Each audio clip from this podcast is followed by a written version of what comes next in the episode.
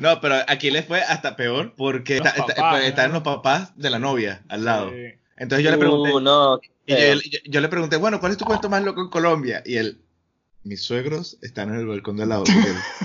se me acaban de olvidar todos los cuentos, ¿ok?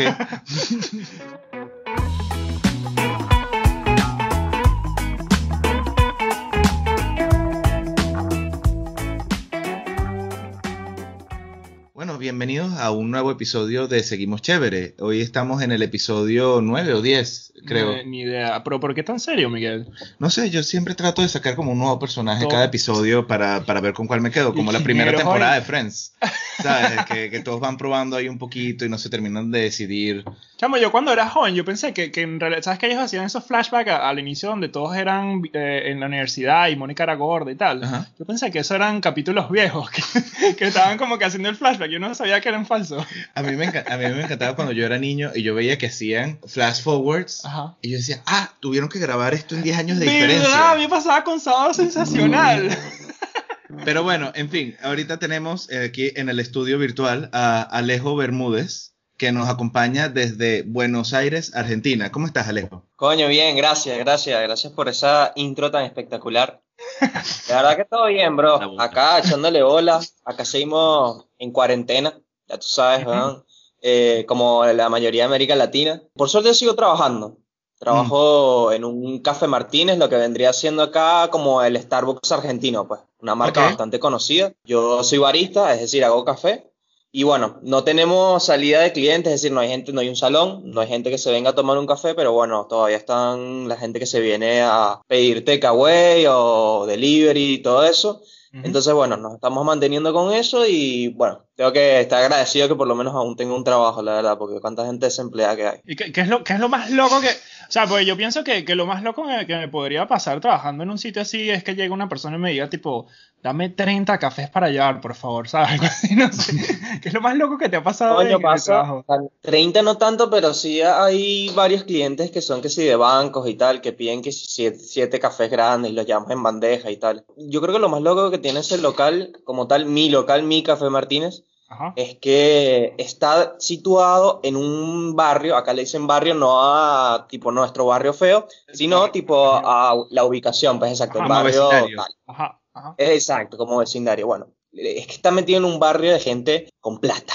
Y no solo gente con plata, sino gente con plata vieja. Entonces, estamos situados en alrededor como que, es como decirte, weón, lo más elite de lo elite y lo más gracioso es que como son todos viejos que vivieron la Segunda Guerra Mundial, marico, viejos viejos, no te estoy hablando de Wow. 60, 50, Pero no, o sea, tú, la- nazi. La Segunda Guerra Mundial fue hace Sí. 75 años. Marico, ayer ayudé a cruzar la calle una viejita que fue a comprar solo un pan a tres cuadras de su casa y la señora temblaba como si estuviese a punto de morirse de hipotermia, pues. De frío acá. Ah, cierto, el Pero, invierno. eh, pero en fin, hay una cosa que me llama la atención es cómo empezaste a ser barista. También creo que eres bartender, había oído, hab- había visto. Sí, en Venezuela hice cursos profesional de bartender y de, y de flair bartender, que son los que hacen como que los malabares. Ajá. Este, acá tuve un par de oportunidades, pero no, al final no se dio. Bartender fui más que nada en mi época ya antes de venirme para acá. Pero acá Mm. siempre, desde que llegué, todos mis trabajos han sido de barista. Estaba como en cuatro o cinco locales y uno, uno estuve de mesero. Pero bueno, barista es eh, la verdad una de las cosas que más me gustan. No lo tomo como, como la mayoría de la gente que es mesero, por poner el mismo ejemplo, que es como que, bueno, un trabajo mientras o un trabajo mientras consigo algo mejor, un trabajo como esto, sino la verdad que es algo que me gusta y en uno de mis planes a, a mediano largo plazo es tener mi propia cafetería. pues. ¿Cuándo fue que llegaste a Argentina? Abril del 2018, es decir, ya cumplí dos años acá. Ok, usualmente, bueno, primero que yo quería decir que yo también quería abrir una cafetería con mi novia. Lo queremos llamar Chihuire Café. Sí, Eh, bueno, sí. Capibara Mira, Café, si- porque... Si, si soy sincero, acá hay burda de venezolanos emprendiendo, bueno, como en muchas partes del mundo, Sí. pero bueno, saben, es bien sabido que acá radican bastantes, bastantes venezolanos y el emprendimiento de la cafetería, restaurante, cosas así, tipo de delicias o, o postres, es bastante común. Y una de las cosas que más me impresionaba es, es- es la típica hipocresía, voy a decir, me voy a atrever a decir, de que salimos del país y ahora todos son y que los emprendimientos y que el guayanés, el pepito mañanero, el, no sé, puro nombre así, y la vaina y que en Venezuela y que, no, mano, yo soy de la metro y vengo a mi Merú. O sea, nada que ver, pues. Bueno, pero hay que vender. eh. Hay que meter, hay que meter. O sea, tipo, lo respeto, obviamente. De hecho, hay, un, hay, una, hay una esquina, weón, de un local que vende arepas y vende vainas, ah, cachapas, que literalmente la estructura desde afuera la hicieron como el metro de Chacao. El local se llama Chacao. Pero es literal el metro de Chacao, con los tubos, todo, marico, o sea, rechísimo. Wow. Pero es eso, me da, me da risa que todos salimos y todos somos y que... Bien venezolano, papá. Más venezolano. Man. Yo sé quiénes son ustedes, weón. Ustedes ¿Qué, mamá huevo? Yo, yo creo que yo nunca había estado tan identificado con la cultura venezolana hasta que me fui de Venezuela. ¿Qué? Sí, es que, es que cuando tú te vas, hay, hay un, un poema que me gusta en el que hablan de la amistad, pero que yo lo extrapolo a Venezuela, a los países, que dice que el montañés aprecia mejor su montaña querida cuando está lejos de la montaña Ujú. y puede ver la grandeza de la montaña donde él vive. Yo creo que con Venezuela nos pasa lo mismo y me entró la nota de oír todo ese rock venezolano que nunca escuché, solo La Vida Bohem.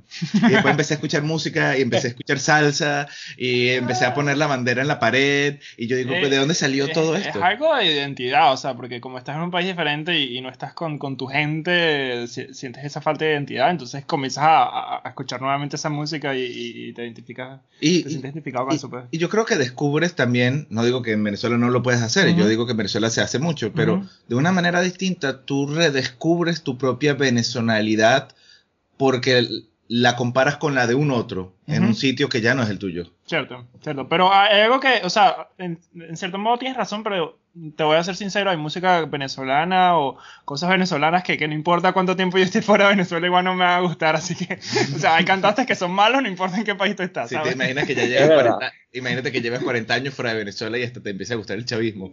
No, hermano. No, No, no estoy jodiendo.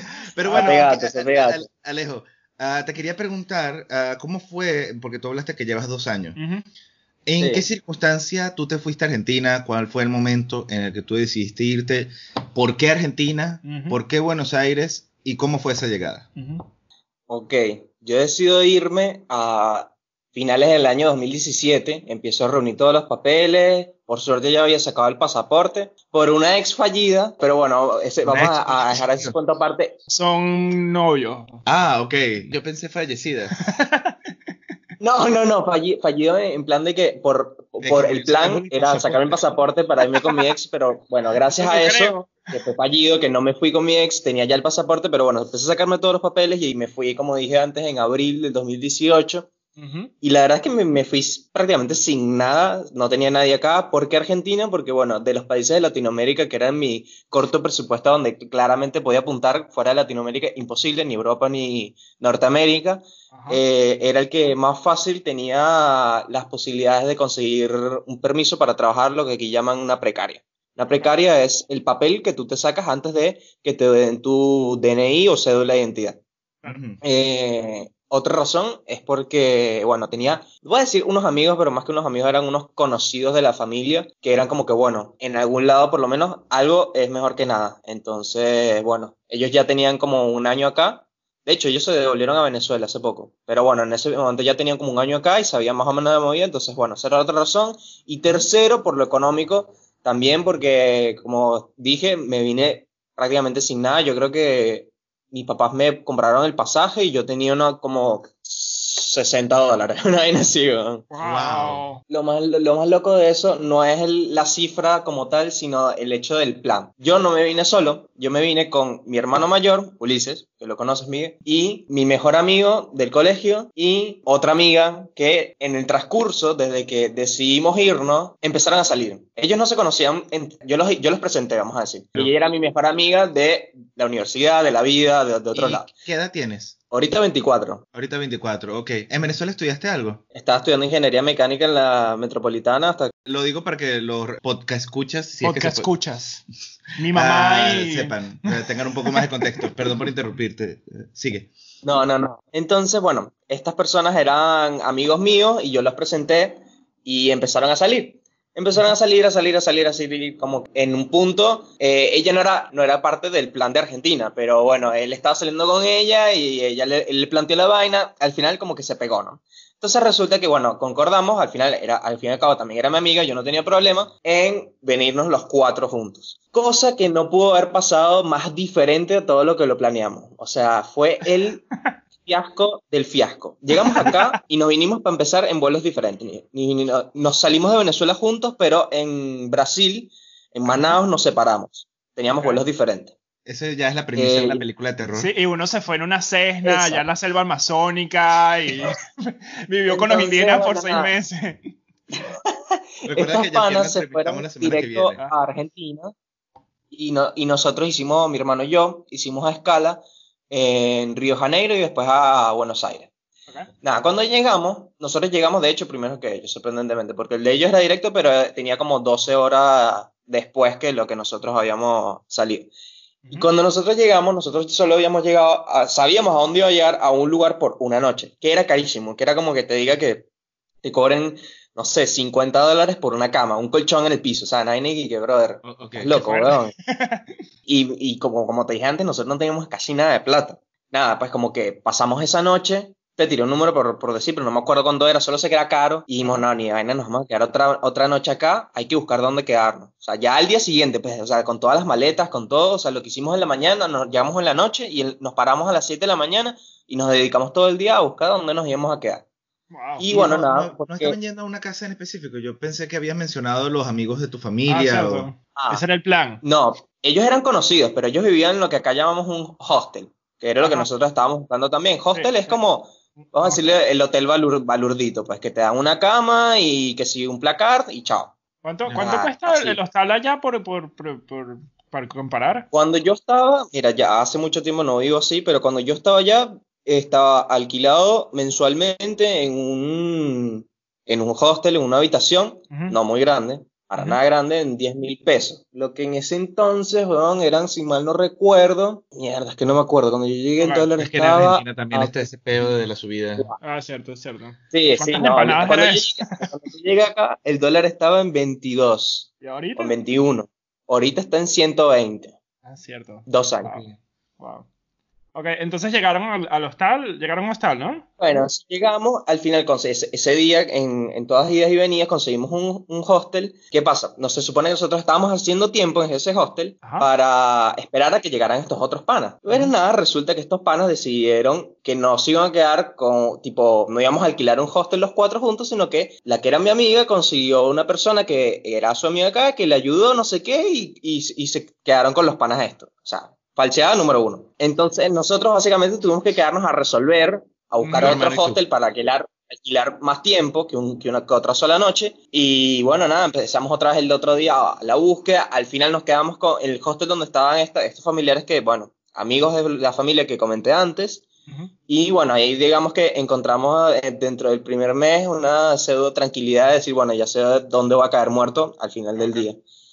Pero ¿qué pasa? Nosotros habíamos calculado el viaje para que esto que mencioné antes de la precaria, es decir, el trámite que te dan para tener permiso de trabajar, para, o sea, básicamente no ser un empleado o sea, sin papeles, es decir, porque claro, tú no tienes vuelo de regreso, Sí. pero obviamente sin, sin precaria no tienes como que algo que avale que tú puedes permanecer en el país. Y nosotros teníamos una fecha muy seguida, nosotros llegamos el 4 de abril acá a Argentina y ponte que el 8, el 10, teníamos la cita para sacar ese papel Ajá. pero no era acá en Buenos Aires, era lo que acá dicen una provincia, es decir, otro estado. ponele. Fuimos en tren, día de la cita, y no pudo haber acontecido que resulta que nosotros que vivíamos en, en Capital, en Buenos Aires, tuvimos que haber puesto dentro del trámite, tuvimos que haber sacado el trámite en Buenos Aires. Pero ¿qué pasa? Ah, Resulta Mierda. a estos dos panas, a estos dos panas no se les ocurrió que ellos tenían una persona casualmente en este estado, que era La Plata, poner el domicilio de esa persona para que les llegara su DNI o su cédula a ese,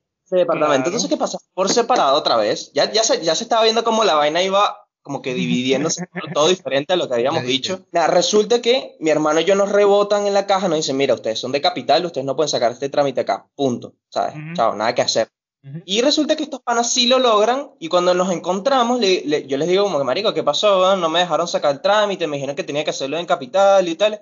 Me dicen como que, ay, se nos olvidó decirles que tenían que ponerlo acá. Nosotros por teníamos un Dios. amigo y lo pusimos acá y sí lo pudimos sacar. ah, ¿qué ¿cuáles son las consecuencias de esto? Nosotros estamos en negro, estamos, o sea, básicamente somos unos refugiados acá Ilegales, que- ilegales, sí. ilegales, exacto. Porque aparte uno, uno se puede quedar cierta cantidad de días en el país como Ujú. extranjero, pues como Sí. de visita, que es lo que se supone que uno viene y después se saca el papel y bueno, ya tienes tu papel. Sí.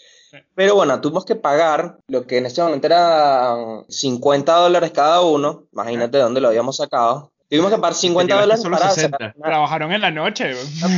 para sacar una precaria express. Qué fuerte. Que, que era tipo el, hacer el trámite rápido, pero el trámite rápido era, o sea, era que si dentro de tres meses, porque el lento era para un año. O sea, el que nosotros habíamos sacado, lo habíamos sacado con tiempo. Yo lo saqué en diciembre del 2017 para dentro de seis meses, cinco o seis meses después. Ok, Eso suena como un gestor.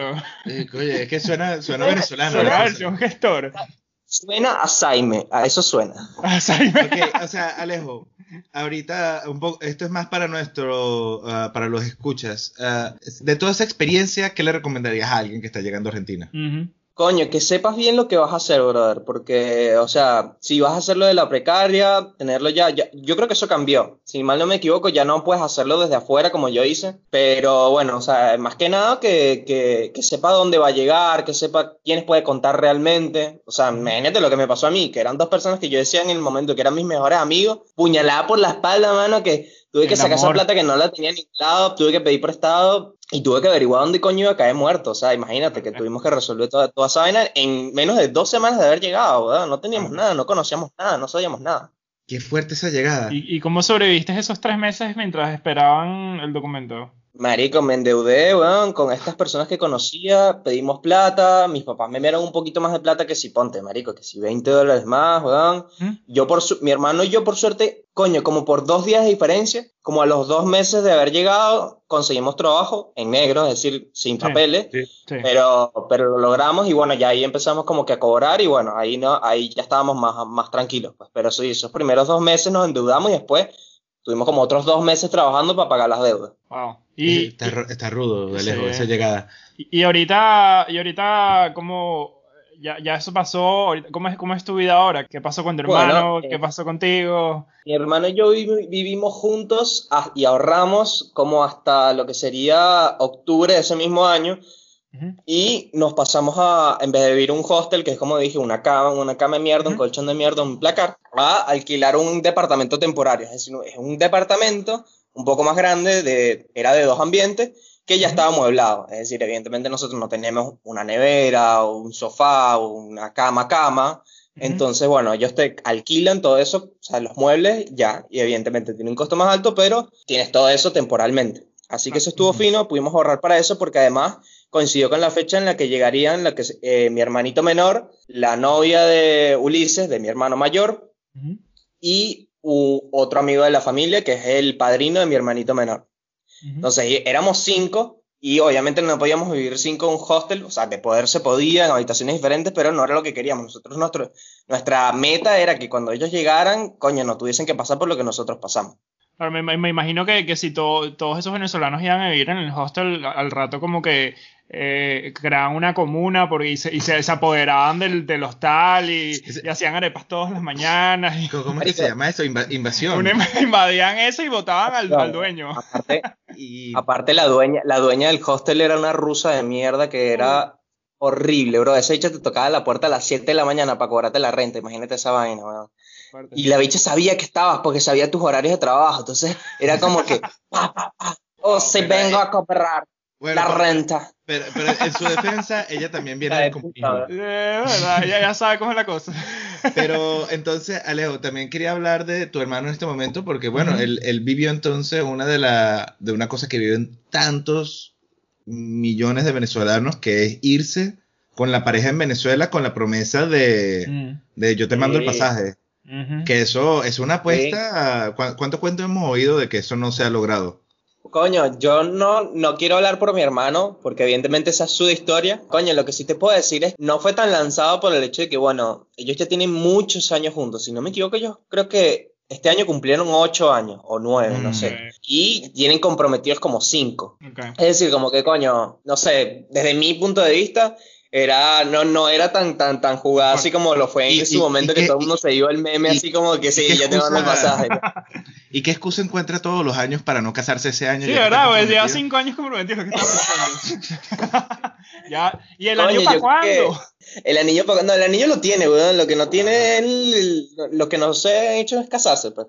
Pero bueno, no, la verdad es que no lo sé, tendrías que preguntarle a, a él, a él, pero yo creo que, bueno, más que nada el tema economía, ahora con la pandemia, ahora que ellos querían mudarse, o sea, estaban cerca de mudarse antes de lo de la pandemia, pero bueno, porque siguen viviendo con mi hermanito. Voy a- bueno, voy a adelantarme. En la historia había, quedado en que estas pers- tres personas habían llegado y ahora éramos cinco Bueno, y vivíamos en un alquiler ok. temporario. Y al poco tiempo de eso, o sea, yo creo que estuve una semana, ellos llegaron y como una semana después, yo conocí a Nay, que es la argentina con la que estoy ahora, que es la que es mi novia. Felizmente, felizmente eh, Casado. casada.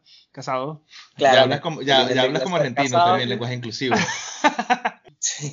no, lo más gracioso de esa historia, no, bueno, no sé si lo más gracioso, pero un punto a destacar es que nos conocimos por Waze, lo que es un Tinder acá. Ah, Ah, yo yo, yo yo pensé Waze, el de, el de, el de ver el tráfico. ¿Y Sí. cómo, No, cómo conociste a tu ¿Cómo se llama esa mierda? No, no me acuerdo cómo se llama la app, weón. Ya no me acuerdo Ok, cómo se llama Tinder. la app. se me fue. Ok, Digamos el Tinder argentino, boludo. El Tinder argentino. Pasa que es como por proximidad. No es tipo Tinder que te pone gente que está ahí ya, sino se supone que es Guarena. gente que tú te has cruzado.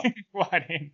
A mí me salió gente de Guarena. Ah, qué fastidio para Guarén, no eso. Claro, no, eso, es lo de pinga. Y de hecho, por lo mismo fue por lo que nos conocimos, porque resulta que vivíamos a una cuadra de distancia. Y Ah. evidentemente, no, no sé. Entonces, como esta aplicación es también como de pareja, pero es por proximidad, resulta que te dice cuántas veces te has cruzado con esa persona. Marico, nos habíamos cruzado como ¿Qué, qué- 70 qué- veces. ¡Wow! Qué stalker. Historia. Claro. historia de amor. Bueno, tú sabes que, que tu mamá y yo íbamos al mismo mercado y fuimos como 100 veces al mismo mercado antes de que la aplicación nos lo dijera. Bueno, Exacto. Je- Jennifer y yo, mi, mi, eh, mi novia, ella y yo nos conocimos una vez, sin, pero de que fuimos a una reunión en la que no hablamos, pero literalmente estábamos parados uno al lado del otro, cada uno echando un cuento. Ah, yo vi esa Y- foto, yo, vi- yo y- trabajaba en ese sitio y yo veo una foto y digo, ya va, este es Miguel. Y se la mando a él y él me dice, sí, sí, ahí, ahí, en esa reunión yo estuve con Jennifer y, y no nos conocíamos en ese momento. Y, y ocho meses después es que nos conocimos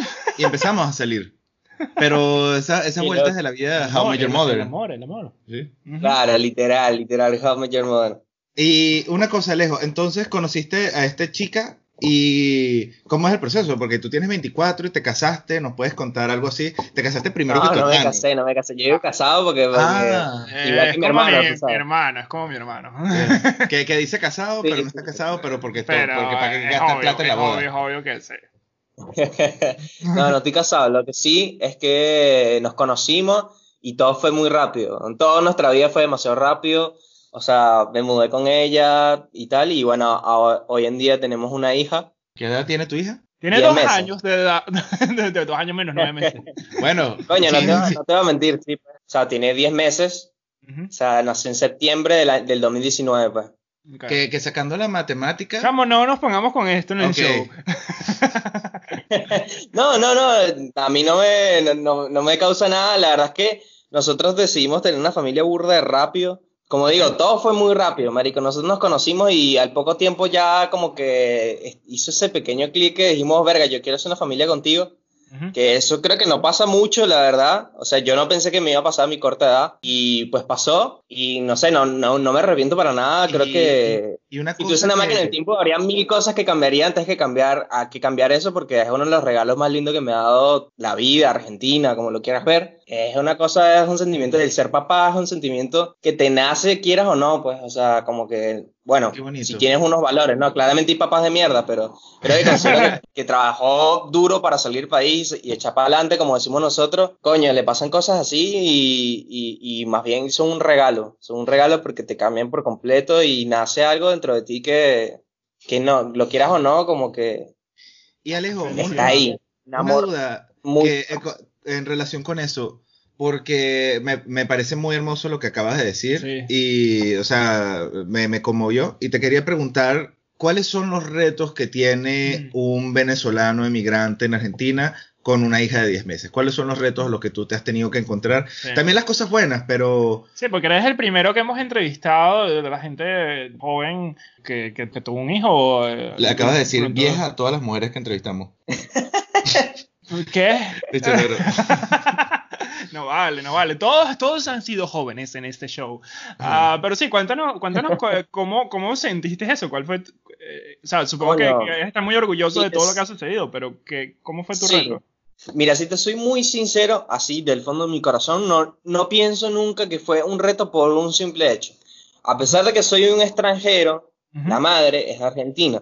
Ella tiene todos los beneficios que tiene Argentina, es decir, ella nació en un hospital de primera acá, porque ella la, la tiene, lo que dicen acá es una prepaga, no nuestra prepaga, no es una puta, sino una prepaga, una- un seguro social, un seguro social eh, que tú pagas mensualmente para, como medicina privada, vamos a decirlo así.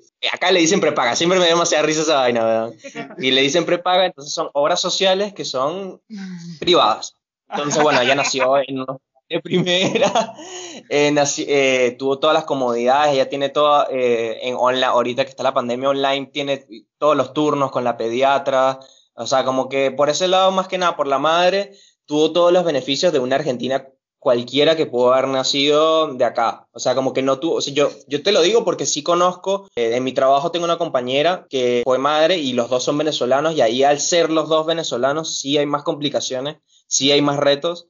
Y entonces, ¿sabes? Yo no me quiero lanzar de como que, oh, fue todo un reto, el salir adelante, porque la verdad es que no. O sea, creo que lo más complicado que te puedo decir que me pasó, y es una tontería realmente, como dicen acá, una boludez, que, que fue, es, es asignarme el pago universal por hijo que da el gobierno. El gobierno, como en muchos países, te da un subsidio por tener un hijo o una hija. Y bueno, hacer ese trámite lo tuve que hacer yo porque mi novia trabajaba para el Estado, trabaja en un jardín que es público, pues, del, del Estado. país que ella puede Y ella trabajar no en el gobierno optar- y no te da vergüenza decirlo. Sí, Es verdad, Pero- es verdad. no es como que, no es como que trabaja para el gobierno, sino es trabaja un jardín para el gobierno. Entonces Claro, me- ahí no, no, no me da. Claro, claro, pero incluso trabajando en una biblioteca en Venezuela, Era como que, ti- uf. tienes que jurarle lealtad a Chávez cuando entras cada mañana. Sí, chimbo. Los ojitos te están viendo. Ojitos seductores. Ok. Pero bueno, Ah. y tuve que hacer este trámite yo y la verdad es que fue bastante, bastante engorroso. O sea, como Ok. que muchos peros, muchos rebotes, no, que tienes que ir para acá, no, que tienes que ir para allá, no, que tienes que llamar. Aparte, después se me juntó lo de la pandemia, entonces que tuve que llamar 1500 veces, marico, una operadora tan, tan, tan inútil que llamas al 0800 y la vaina te, ya- te cuelga solo, pues, solo, te cuelga, te cuelga, te Wow. cuelga. Entonces tienes que llamar hasta que tengas la leche de que te atiendan. pues.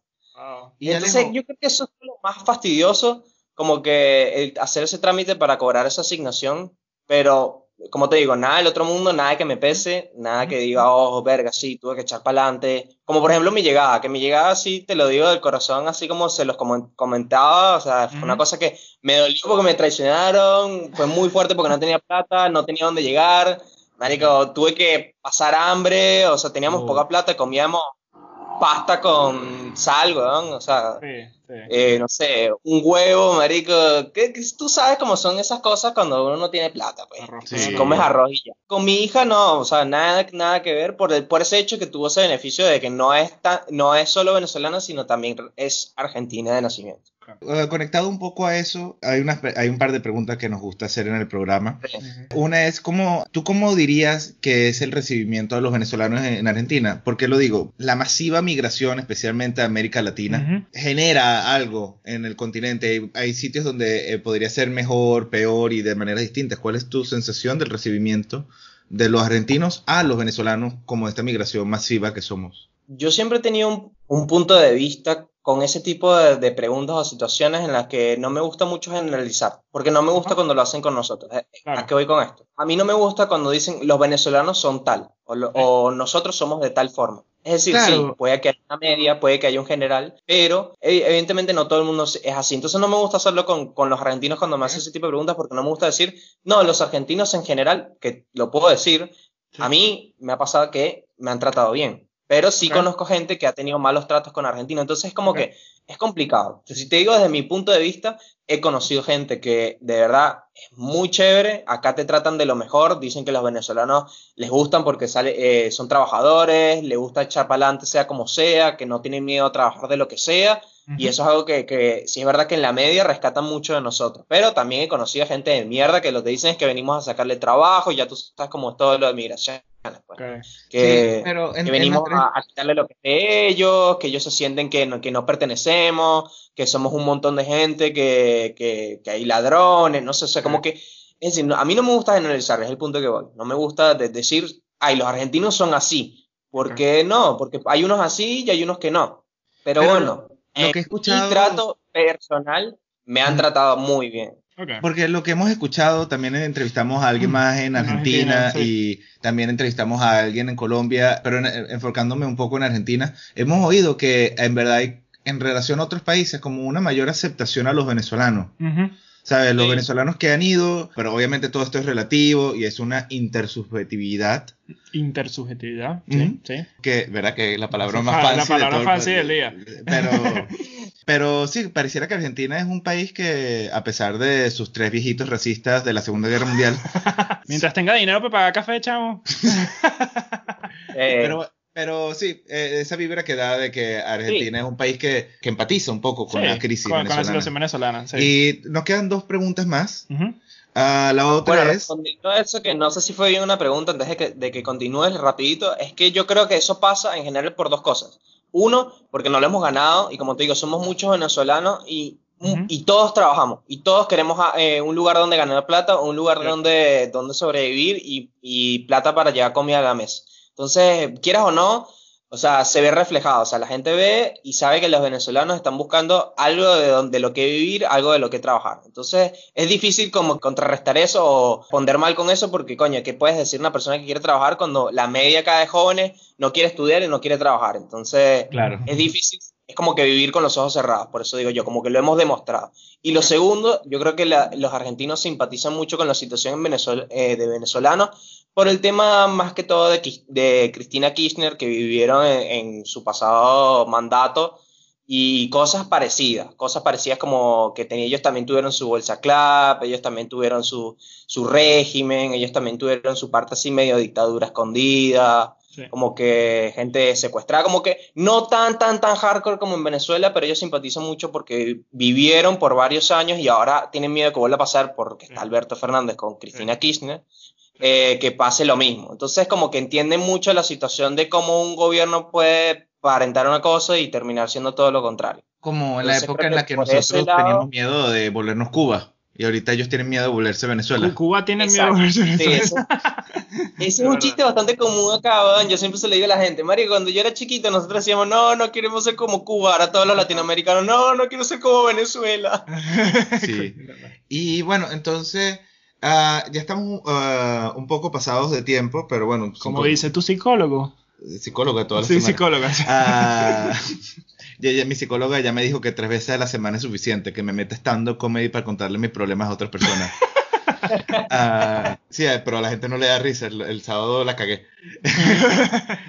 Entonces quedan estas dos preguntas. La otra es que yo sé que generalizar, es imposible generalizar, pero otra vez con el tema de la intersubjetividad desde tu verdad y tus experiencias, más que generalizar, verlo desde esa perspectiva. Imagínate que tú fueses el día que tú llegaste, ya tus amigos te sacaron el culo, tú fueses del futuro y tuvieses ese alejo del pasado hace dos años y le dijese, mira, los argentinos son de tal manera, como para prepararte, no prevenir ni nada, pero Oye, mi experiencia son de tal manera, son tres puntos suspensivos. Pueden ser buenos, malos, inteligentes, o fríos, o cálidos. O ¿cómo, ¿Cómo tú los describirías al tuyo del pasado para relacionarte mejor con ellos? Yo creo que más que para relacionarme, relacionarme mejor con ellos, es para no cagarla tanto. ¿Y qué pasa? Yo soy, yo soy muy, como diríamos, efectos es lo mismo. Exacto, para efectos es lo mismo, pero yo, yo lo veo más que para mí que, con, que para los demás, que con otros, que más hay que decir, los demás son así, voy a decir, te- me diría que tuve que aprender los coñazos, no seas tan boca floja. Porque yo era mucho de hablar paja, de hablar huevonadas y de decir cualquier cosa, ¿verdad? Y me, pasó muchas veces acá en el trabajo y no en el, y fuera del trabajo, Ajá. De decir ejemplo- algo que dice marico, ¿por qué dije esto? Tipo, aunque yo pienso así, no es que me retracto de, de decirlo, sino más como que, No haberlo brother, dicho. ¿qué dijiste eso, weón? Marico, quédate callado, la gente acá no le, no le, impore- no le interesa tu opinión. Por ejemplo, en, en el trabajo, es, no sé, como que alguna condición que te daban para, tienes que hacer esto porque esto, y por ahí compararlo con, con Venezuela o con otra situación como que bueno, pero en otro lado no es así o en otro trabajo no fue así. O, y es como que, marico, al jefe no le interesa si en Venezuela o en otro trabajo no hiciste esto, ahora te estoy dando la condición de que lo tienes que hacer y al fin y al cabo es el jefe y que le va a decir que no. Entonces es como que, verga, uno, uno por boca floja se pasa esas ronchas de que te respondan feo y me pasó que, ¿sabes? Y sobre todo cuando es tu jefe que no le puedes decir nada, que no es como una persona en la calle que por más que sea lo puedes, a vete la mierda y lo puteas y ya. Claro. Cuando tu jefe es burda jefe feo porque, coño, dices algo por boca floja como ese, ca- ese caso que me pasó una vez de decir, no, bueno, pero eh, en otro lado no es así o a mí no me gusta de esta manera, es como que, bro, yo soy jefe y me sabe mierda si no te importa, pues, o Claro, si no te entonces- gusta. Entonces, gente, eh, háganle caso a Alejo, no, no insulten a su jefe, eh, sobre No, todo no, cuando no. necesitan la plata. Por eso, no, no, no- no le digan al jefe que no sabe cómo llevar su negocio un venezolano emigrante. Exacto. Entonces, bueno, Alejo, eh, creo que creo que ya vamos para la última pregunta y la pregunta que siempre nos gusta hacer en este en este programa. ¿Qué es lo que más extrañas de Venezuela? Verga. Todo el mundo dice verga de primero. Yo De verdad, la misma palabra, verga. estoy casi seguro de lo que voy a decir, que es lo primero que se me viene a la mente y creo que eso es algo valioso, más que andar pensando profundamente, que es lo primero que, que se tiene en la mente. Ujú. Y es que siempre he dicho que, que la gente es lo que hace a un lugar. Evidentemente extraño la comida, extraño los lugares, extraño el Ávila de, de- de amanecer, pero yo creo que la gente, porque por más que acá hay, como te digo, miles y miles y miles de venezolanos, cuando uno dice gente, claramente se refiere a mi gente. Claro. Cuando se refiere a mis amigos y a, y a mis círculos, y yo creo que eso es algo muy, muy valioso, que la verdad es que Venezuela es un país hermoso y que tiene muchas cosas buenas, pero que ningún lugar en el mundo va- van a estar mis amigos, pues, y van a estar mi gente, va a estar mi familia, va a estar la gente con la que crecí, como No que... puedes reemplazar eso. Siendo pues. un poco cínico al respecto, es como que, bueno, los lugares son lugares y las montañas son montañas y una bandera es una bandera, pero a mí lo que me llena el corazón es la gente que está a mi lado y Claro. agradezco a los, a los que están, a mis hermanos, a mis papás cuando pueden venir de vacaciones, a los pocos amigos que, uno o dos que se han venido para acá y he podido compartir con ellos, como que eso me llena más que ir, ir a X lugar o comer tal cosa venezolana, porque al fin y al cabo, acá eso lo hay, acá hay arepa, acá hay, venden todas esas cosas, uno sabe cómo es, o sea, la gente se inventa y esas cosas aparecen, quieras o no. Entonces, coño, el el lugar, el lugar es muy bonito y me encantaría ir en el futuro, eso sin duda, pero lo que más extraño es la gente. Bueno, y Alejo, nosotros te agradecemos a ti. Espera, eh, pequeño inciso, eso me recuerda un poco a una cosa que mi mamá decía que eh, se parece, pero también se diferencia un poco, Ajá. que dice que el país de uno es donde están enterrados tus muertos. Bueno, es- No es- sé si es, no, no, pero, no sé si pero, es muy bonito o muy dark, no, pero... pero, como un hincapié a no, el país, no importa cuánto tú hayas vivido en Brasil, por ejemplo, Sí. o en o en Dinamarca, Sí. Oye, donde enterraste a tu mamá es parte de tu país, ¿sabes? Y, Sí. y donde tú eh, y, te, y te mudas. Yo, no con Everything, pero de repente se, se, se muere tu hermano. No con Again. Pero entonces Argentina es también un país donde, Mm. donde hay como esa cosa de, de familia y donde nosotros construimos eso. Una reflexión un poquito oscura para cerrar el programa. y bueno, pero- con ustedes ese fue Miguel Santana, pueden escucharlo en las redes y bueno, Alejandro, muchísimas gracias por, por haber, eh, habernos dejado entrevistarte y habernos compartido tu, tu historia en Argentina. Muchas felicidades por, por ser padre y, y- y tu novia y, y haber luchado ese, ese primer año por tus metas. echarle y- bola y por, por estar echarle chévere. bolas y seguir chévere. Muchísimas gracias, Alejandro. Ponga la música. Gracias, gracias. Seguiremos chévere.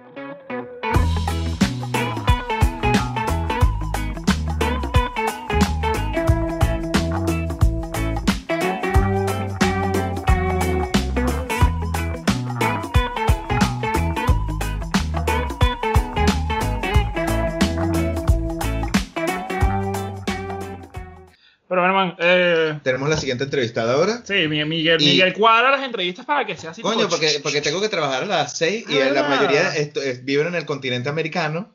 Entonces hay que calcular uso horario y empiezo a trabajar a las 5 y media o a las 6. Entonces estamos en este span de tiempo chiquito.